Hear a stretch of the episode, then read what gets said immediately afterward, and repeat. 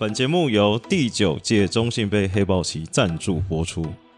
欢迎收听九局上半，我是主持人麦克，在我对面的依旧是天天梗天天胖名球平民侦探，最近在带着敦化国中南征北讨的名教练耿博轩先生。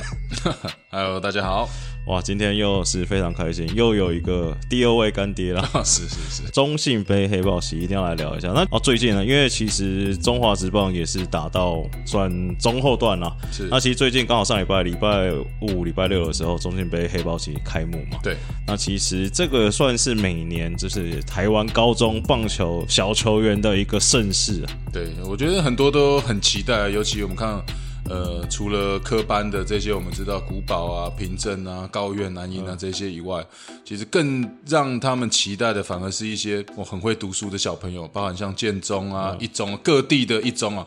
台北的建中，中部有这个一中，台中一中台中，然后高雄也有我高雄的这边的一些高中哦，其实各个县市的小朋友，那甚至说，呃，无论从球员到球精，哇，到教练，嗯，我，都在极力争取上电视的机会。这应该是你们这种算甲组球员比较期待，因为你平常跟甲组球队打，对面应该比较没有这种球精或所谓的焦点对，以前有跟教练争取过，嗯很多教练说想都别想。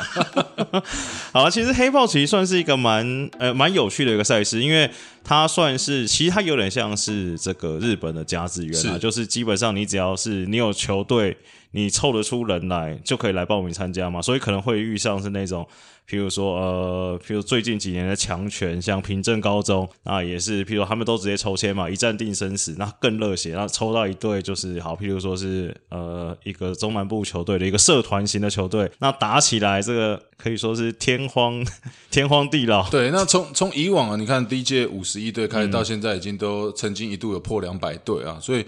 很多时候你看到第一时间，其实前面几届你看到抽到这个凭证或者古堡这些、这些球队，会有点这种生不如死的感觉，就很很难过，觉得好像第一场就要输了。不过后来他们想一想哦，既然输也要输在这种英雄的手上，或者输在是最终是打冠军队的球队，他们都宁愿要有跟冠冠军队来交手的一个经验，甚至碰到很多以后都是中华职棒的选手，其实他们也会留下很好的印象。对啊，他这样以后就譬如说也可以跟他女朋友或跟他小孩臭屁说说，哦，那个谁古林瑞阳，你现在是哇，之前也是被我一棒，对不对？对啊，说姜昆宇也曾经 曾经被我打穿过，对啊，那刚刚耿炮讲了，今年黑豹旗总共一百九十二队报名了。那其实以整个的球队报名球队分布来说，其实北区、北二区、中区、南区，其实分布的其实还是北区稍微多一点点的。那其实耿胖近几年在以一个这个球探或者说一个、呃基层教练的身份，可以跟我们分享一下说近几年来高中棒球这一块的这个状况大概是怎么样？我觉得最主要是，呃，你看到现在棒协啊，或者这一些民间企业，包含像这次的最大赞助商这个中国信托这边，其实对于棒球的扎根啊，就从小开始做起，很多少棒的小朋友。呃，有更多的机会，更多的资源接触棒球。那包含像我自己刚刚也提过，呃，这敦化国中这些国中的社团的小朋友，其实呃接触到这种正规的比赛也是越来越多。所以呃，这样的从下开始扎根的情况下，就是说，让越来越多小朋友想要打球。他到高中以后，这种社团的成立性是呃越来越踊跃，所以你看到让呃越来越多的高中，其实棒球社。呃，最近是相当火红哦。那尤其再加上可以上电视的机会，这我觉得这个这个一到高中这边呢、啊，第一个社团都会几乎是选选棒球社的一个情形。所以你看看现在，我还记得从呃刚，因为我另外一个身份球探嘛，对，从刚开始这个看黑豹旗，因为这个算是呃台湾这种。高中的赛事算是一个最大的一个赛事，那就是说，也说打起来是最激烈，所以从最早照这种纸本的这种秩序册哦，大概从一分呃一公分开始拿起啊，每年都是朝着零点五公分开始长胖。啊。刚我们提过，这种第一年是五十一对嘛，对，啊，接下来曾经到两百队，对，所以已经长肥了呃三倍。四倍了，四倍四倍，所以现在已经大概是两公分的左右，所以这个多多少少也是造成我们球探的一个困扰。对，因为。我我就是仔细去想一想啊，假如说没有这个中信这个球迷这个球迷口中的古董这个支持这个黑豹旗的话，因为其实你看哦，像呃你说之前我们台湾传统的一些高中比赛，譬如像是呃全国高中目标木棒锦标赛没，错，然后王贞治杯、玉山杯这些，那其实对一般的，譬如说什么建国中学、什么南湖高中，他们这些社团，其实可能根本没有成立的必要，是他们根本没有这种大的比赛可以报名。对，就是说在这种各县市的联赛啊，都还是有分甲乙组啊，所以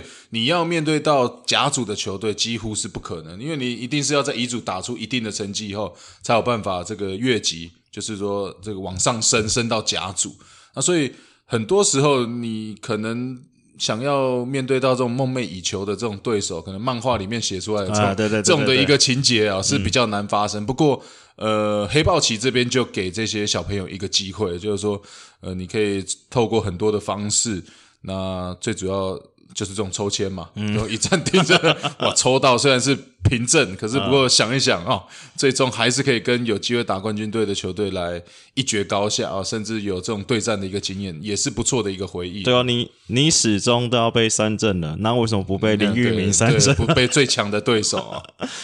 好，那其实我们知道，就是高中棒球这种东西都是很热血，尤其是黑豹中中信杯黑豹旗这个算是单淘汰的赛制嘛。那其实呃，大家也都知道，就是这个古董是算是日式教育出身，那他很强调就是每一球都要用尽全力拼嘛，才可以对得起就是你平常的练习或对得起教练对你的栽培嘛对。以你觉得，你之前打高中棒球的时候，跟现在的状况是差不多的吗？还是？我觉得不一样啊，就是说现在的资源是越来越多，而嗯。且资讯嘛，就是说你无论是从呃，我们知道这种 FB 啊，或者这 YouTube 啊，或者很多地方，你都有很多呃来自世界各国的一些资讯，包含你刚刚说的甲子园，其实这也都是呃以往我们当学生时代哦，就是看他们这种打这种精神哦，我觉得就是、呃，我们也会想要去慢慢学习的一个哎，你高中的时候打比赛有什么？譬如说像甲子园，他们对日本高中生算圣地嘛？对就不是去到还在投手球敲一点土回家这样。哦你们那时候高中去那种知名球场比赛，有、有这种心情吗？那都有，就像以前我们，我记得我们是这个金龙旗，对，那刚好也打的就是最后一届嘛，所以那时候就是有这样子的大型赛事，让我们可以到这澄清湖棒球场。要不然以前我们在北部可能那种，那、国高中可能就是社子岛啊，要不然就是这种新生公园啊，这种呃比较地区性的比呃球场，没有机会踏到这种可能你平常在电视上才会看到职业球队可以使用到的一个球场，所以。呃，黑豹旗也给这些小朋友一个这样子的一个机会啊，所以也知道这个古董以前也有在呃日本受过这种日式的一个教育，甚至也打过球啊，所以呃，他其实也很注重这些团队的精神。那尤其在常在开幕的时候啊，他的一些呃演讲演说，其实也吸引了这些小朋友啊，这这么大的一个企业家，有机会来对这些呃高中生来讲一些他的人生的一个哲学。那当然，他第一个还是呃相当注重呃球场上的一些礼貌，甚至说你要尽力。然后不能辜负这个师长，甚至你胸前这个学校的这个名称。我以为你要说兄弟，哦，没有，呃这以往我们也是被警惕过了。对，就是说，就是说，你出来就是代表学校嘛，你的一举一动，不只是在球场上，甚至场外，你在观众席上的呃任何的一个小动作，其实呃都会被其他的球队来看，说，哎，这个教练平常到底有没有教好啊？啊然后这个学校的校风啊，唱国歌的时候球风啊是怎么样啊？这个是呃染发、啊、还是戴耳环的、啊？哎、我之前有看到那个那个中信二军的守则，说，哎、不能染发，不能刺青啊。这这可能也跟呃祝总也有关系啊。祝你说哦，你说祝总对加古董，对对对他们也都是受这样子的。那所以那像以前当然比赛的时候，古古董也是会来嘛，就是说常给我们信心喊话，也说最重要第一个就是说，你穿这件球衣代表这球队嘛，你一定要对球队负责。那再来就是要对球迷嘛，就是说来观看你比赛的这些球迷，也算是你衣食父母啊，就是他对们付钱进场看球，才有这样子的呃，可以给这些球员这么好的一个待遇。那当然这就会呃，如果现在又可以从高中开始让他们养成这样的习惯，甚至有这样的一个观念，我觉得到了职棒，他们应该就可以比较快的来适应这样子的一个环境哦。好，那接下来我们来聊一下这个黑豹旗。这个今年是第九届中心杯黑豹旗嘛？那在前八届的时候，也是因为它这个特别特殊的赛制，就连类似加的赛制也创造出了蛮多的话题。然后第一个当然就是这个。这个有一个算大比分屠杀啦，就是八十七比零。你之前打不管什么杯赛有出现过这么？哦，没有啊，二十分我可能就先离开，先 先投降，先去吃香我先投降啊！拜托不要再打我。对，然后这个我觉得这个就是呃各个不同啊，就是说包含像以前所了解的王贞治监督也说，就是说要去同情你的对手。不是尊重吗？对，很多人都讲说啊，你这么短打是不尊重他。可是反观呢，你让他好好的，这赶快至少把出局数拿掉。反正比赛的，我们知道，因为这个都有这个提前比赛结束的一个口斗对赛制啦。就是说我记得大概二十分三局左右就已经有达到这样子的一个呃规定的这个分数了嘛。所以也如果三局来到二十分以上。也大概证明两个实力是相差许多了。那当然，这时候有些可能有一些手段，嗯，可以让至少说这样比赛不要最终是输的那么难，对方不要。打到说完全可能从今天开始哦，那比完赛可能钉鞋跟手套直接都丢在垃圾桶了。对哈，觉得这个项目我不玩了，我又不是来打篮球，打了八十几分。那当然你也不能说呃得八十分的教练是错，因为呃每个教练教的观念不同啊，他可能觉得就是球场全力以赴才是尊敬你的对手。我觉得这个都都没有对错，对，反正就是。一样嘛，呃，尊敬跟同情跟这些，我觉得这都是在团体的运动上面，呃，这些小朋友该去学习到的一些观念。这个其实我觉得说实在话，我可能我有点变态，但我觉得也还算不能说好看就不难看。就是我记得那时候有一场是我看了印象很深刻，应该就是呃是一个社团，然后打加入球队，他就是已经已经可以口斗了，但是他可能还是有几个出局数要完成。是。然后那教练已经摆明也不想打了，就想要赶快结束就好了。那也也有可能是说尊重对手，不想然后他就一直点，就是每个上来都用点的。但是嘞，对面处理不了。对，但是这个很正面的事情就是说，好，他们可能处理到第三个。然后可能好又是点到三雷，然后三垒手接到处理起来，哇！全队那个欢呼那感觉，仿佛完成了一个什么事情。这对他们来说，我觉得应该是一个蛮好的回忆。对啊，就是一个比较呃正面的，因为每一个出局数其实对于他们呃这些社团性质的球员，因为平常他们练习本身也比较少，底子可能也没像这些传统球队来的这么深，所以每抓到一个好球，每一个出局数，甚至每打到一次球，他们都相当开心。好，那第二个特别的地方是因为黑豹中心杯黑豹行，因为要鼓励大家来参与啦，所以他在这个报名的认定上，可能采取比较宽松的标准。那基本上会出现一些，譬如说女生球队，其实不止像刚刚的耿胖讲的这些球精啊，或摄影，他们可能女球员自己有上来打，甚至上一届还有打出关打。对，那或者是说，呃，可能有出现外岛的球队，今年像是呃在澎湖是两个学校并在一起组一个联队来参赛。那耿胖这个，我相信你以前这个民风淳朴的年代，应该是没有跟女球员打过球吧？哦，有国小就打过，国小打过。以前这个南王国小有一个陆冠之球员，嗯。哦，也相当有名哦。这以前还打第四棒主力投手，不会输男生哦。你说跟男生混在一起，对，跟混混在一起打男王哦，这很强的一个学校。后来他呃国中就应该印象没错，就转转打职业高尔夫，就慢慢的现在是应该是教练了。对，那当然呃这个会是比较不一样。就黑豹旗你看到那可能。我每次当球评哦，都很担心这些球员畜生他们，嗯，甚至也有畜生他们的我 都替这些小女生觉得哦，相当可怕。对，那但这是一个不同的体验啊。甚至你看到这些呃小女生在场上，一定都是球队里面可能教练呢最呵护的，对，最呵护就是说，哇，你要小心哦，上去哦，就是啊派你，就是一样，就是说他们也一样，都是对于棒球热爱，甚至可能也都跟他们的。呃，家长啊，一起从小看棒球长大，甚至其实你现在很多社区棒球，因为这种呃哥哥啊、弟弟啊或者妹妹有呃从事这样子的一个运动，所以也会跟着他们一起到球场一起来打。所以其实从小他们也都接触棒球，所以有一些呃基本动作甚至运动能力都不会输男生。只是说到了高中这个阶段，我觉得身材还是有差，就是说身材你可能并不会像说我。这个高中生都一七五起跳啊，然后又高又壮啊，这种力量上的差别，要不然其他棒球观念跟热爱的程度绝对不会输这些男生。对，而且我还有看到最近在看一个新闻，还有看到是那个蓝玉高中，对我说有个女的连打三年，就是因为 他们人不够，对对，就是可能要全校，然后甚至还要凑国中的人拼起来才有能才能办法上来打。但我觉得这也是一个很好的地方，很这个赛黑豹旗很棒的一个地方是。它让这么多人有参与的机会，或是连女生一起参与，这算是大家可以共同去创造一个很好的一个回忆了。第三个黑豹旗发生比较有趣的事情是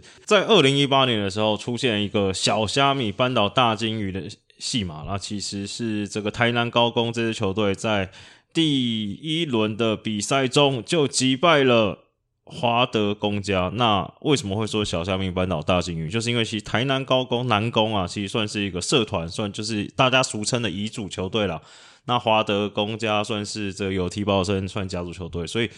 既然发生了这个乙组打败甲组，这个刚刚在跟耿胖聊天说，他说哇，这个就是。他们这些甲组球员最想要避免的一个状况，对，就像现在我们打一些台北市的国中联赛啊，也很多球队怕抽到我们动画国中啊，因为赢是应该的啊，哇，输你回去就完蛋，就会像这样上新闻，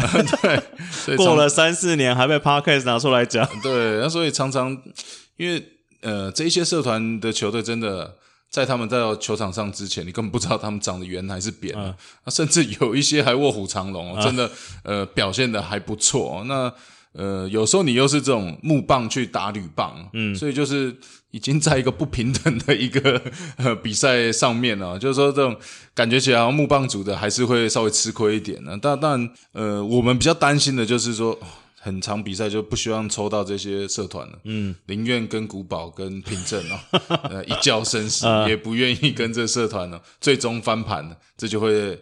呃名留千史，就是让人家记住一辈子。对，所以我觉得这个就是这也是黑豹旗好看的一个地方啊，就是说有这样子。可能不是像你平常，就像我们常讲约友谊赛，嗯，你不可能平常是这些科班的去约这个社团的球队来友谊赛，大概你都是约这种头等级的，所以他们真的在站在球场上之前，你真的不知道他是谁。对啊，因为其实呃，以这几年最近几年黑豹旗看起来跟前几年比，其实你说那个真的是，譬如说你以平证跟古堡为一个。极端跟真的很后面比较真的很业余的社团，那个差距当然是很大。但是我觉得近几年来，你说这个甲组的后半段跟乙组的前半段，其实他们实力不能说已经差不多了，但那个实力我觉得差距好像是在越来越缩小。你当球评，你有看到这种状况吗？有啊，就是说，因为呃，现在还是招生的一些，我觉得各个学校都有一些这样的问题啊。就是说，你虽然是已经历史蛮悠久的甲组的，就是说这种科班的球队，那。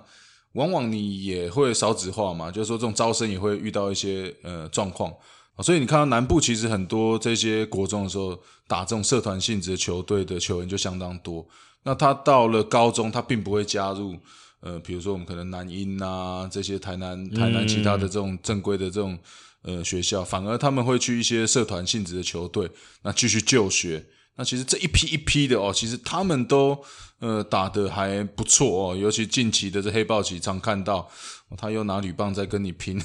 这个呃最终的结果真的很难说了。哇，还有另外一个也蛮有趣的，就是今年这个第九届中信杯黑豹旗，他们赛制啊说跟国际接轨，也是改成七局。对，那。前几天中光看到，其实蛮多教练都发表一些看法嘛。有些说在对这个比较强的学校有利，因为可能你有一支 ace 就可以撑七局了嘛。那有些说，哎，可能对一些比较没有那么 dominate 的投手的学校有利，他们可能这个牛棚海的策略可以早点上。你怎么看这个七局的比赛对赛事的影响？所以其实就是因为现在我们看到这种 U 二三，其实也是今年改七局的一个赛事啊。所以我觉得对于呃球队整体的实力的影响，我觉得不太大。那反而是说让一些选手可能呃不是主力的选手上场的机会可能变少。尤其你刚刚提到啊，呃打九局的可能还有两局，可能可以让一些。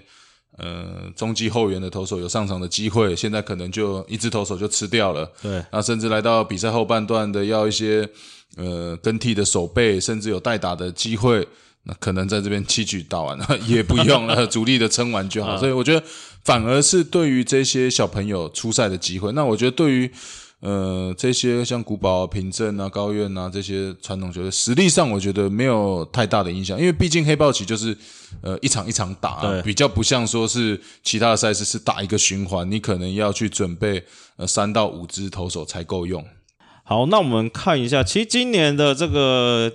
第九届黑中信杯黑豹旗全国高中棒球大赛，其实从这个十月二十四号就上礼拜开打，然后到这个十一月二十八号总，其实赛程蛮长的。那我刚刚打开了维基百科，我看了一下这个前几前八届的状况啊，让你猜猜看，品镇拿了几个冠军？啊，应该至少四届以上吧？一二三。五届啊，五届啊，对，剩下两次古堡，一次高院。嗯，哇，这看了一下各界的这个最有价值球员啊，那个第一届是平镇黄义兴，这可能大家比较没有听过。那第二届就是古堡的虎王陈虎啊，嗯，那第三届是高院的什么李吴永恒。那接下来的这几个大家应该都耳熟能详啊。第四届就是这个爪爪的小可爱姜坤宇。啊，第五届是这个富邦的戴培峰，古堡的林玉敏，然后接下来是平镇的吴炳恩跟陈志杰。那也其实慢慢可以看到，虽然中信杯黑豹旗今年是第九届，只有前面八年历史，那其实。这些参与黑豹旗的这些球员，我们是可以说是黑豹世代嘛，已经算站稳中职的脚步了嘛？没有，这就我觉得就算呃，像以前我们这个金融旗也是一样啊，就是说好像是这种培养一个明星，包含像以前这个，我记得于宪明学长啊，这是当呃这个代言人金融旗的一个。呃，代言人哦，就是把他当广告明星这样子，就拍广告啊，就说我不怕被三振，只怕被保送，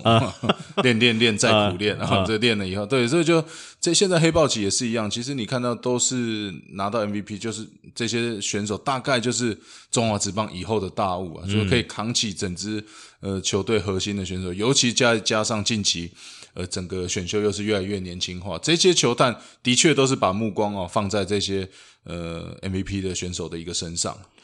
好，那这个也希望大家听到这个节目之后啊，有空这两个月嘛，到十一月底有空闲暇之余，其实可以多多关心我们的三级棒球。其实我们三级棒球也还是蛮好看的。那我们先休息一下，待会回来聊中华职棒。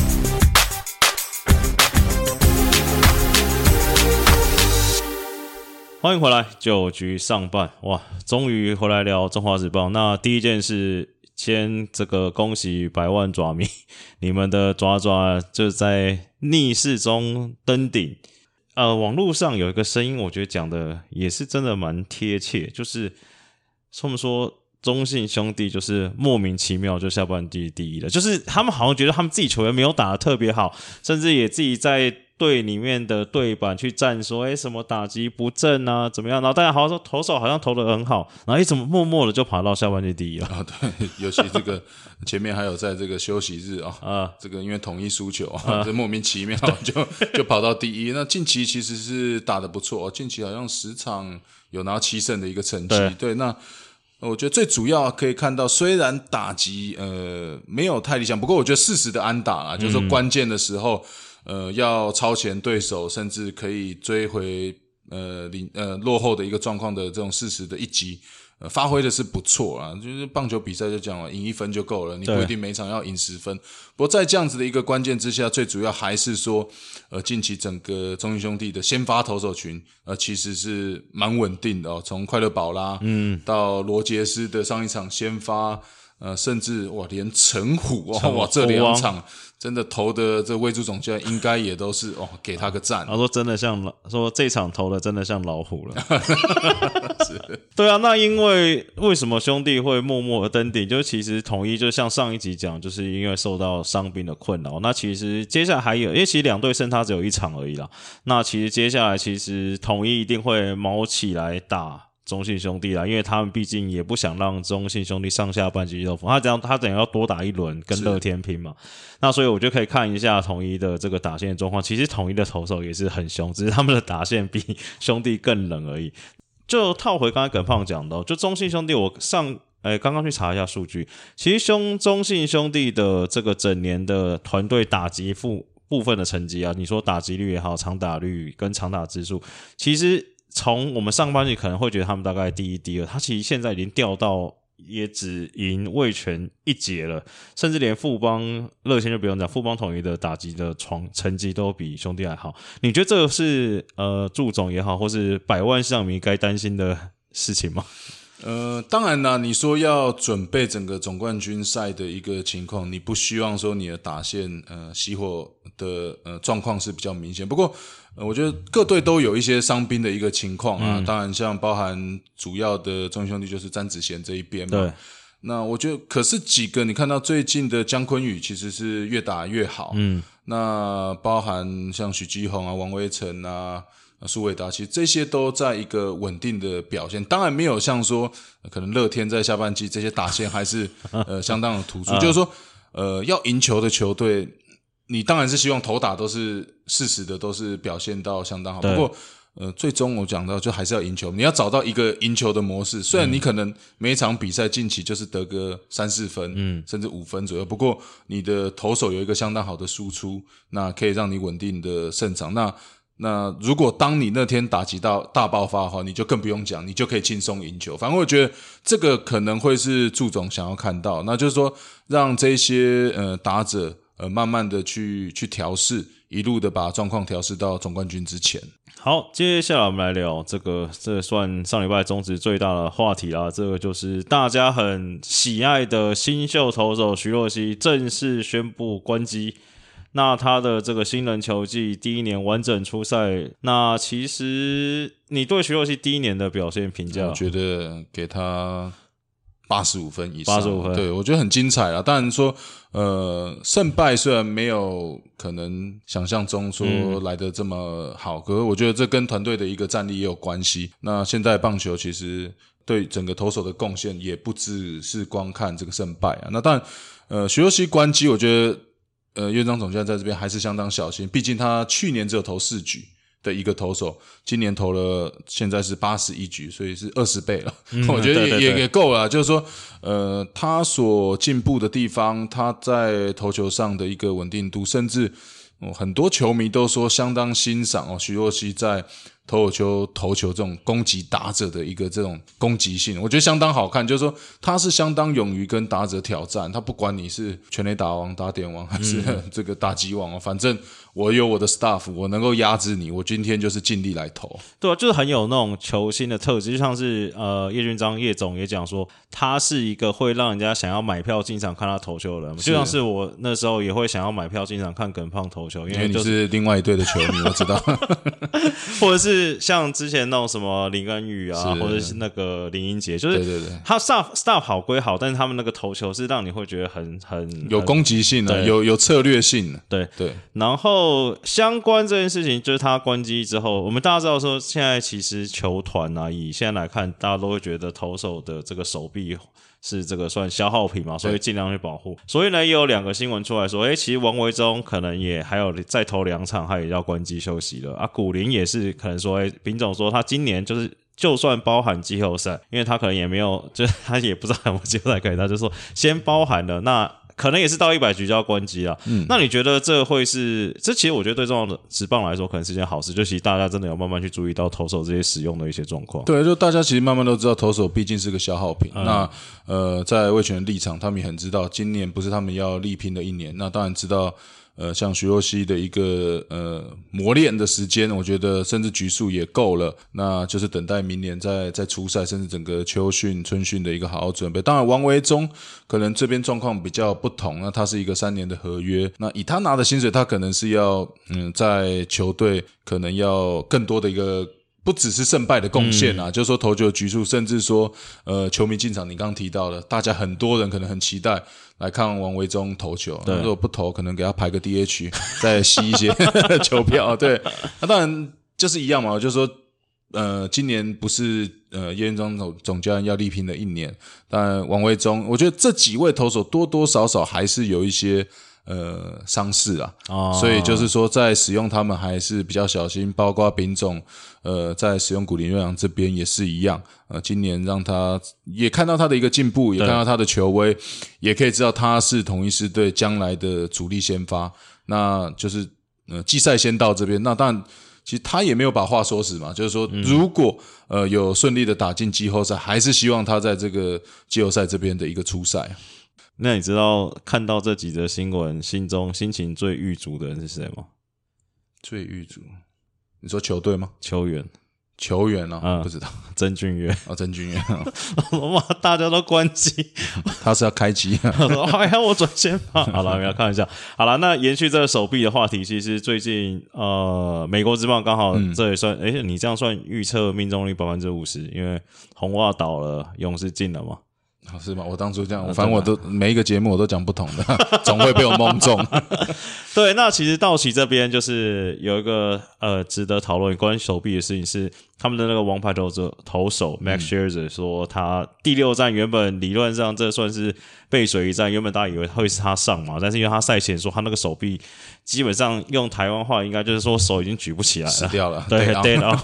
对，然后说连那种 long toss 都投不出来，这葛胖这是什么状况？会有这么我觉得这常见啊，就是说，当然心态上每一个球员都想拼，啊甚至那个他在最后一站面对到巨人队的时候救援完，其实他就已经讲哦，第一站就是我了，没有别人。不过没想到第一站就跳过，其实那时候多多少少就有一些呃迹象啊，就是说其实他是没有办法准备好在第一站出发。那我提过，这种一旦这样子的一个情形，就是最怕投手最怕的时候，就是在疲劳的时候嗯受伤。那为什么你看到嗯、美国职棒这边都是一个很好的 routine，投一休是，投一休是，在这样子很很完整的一个休息甚至训练中，他们才会有一个稳定的表现。只要中间从中哦稍微多呃多偷了一天或者少休了一天，其实往往这个就是受伤的一个开始。包含这个 s e r z e r 跟 Urias 的这个经纪人、Scarborough 也都有出来替他们的这个球员喊话哦，这个有点太过于这个超他们的一个选手。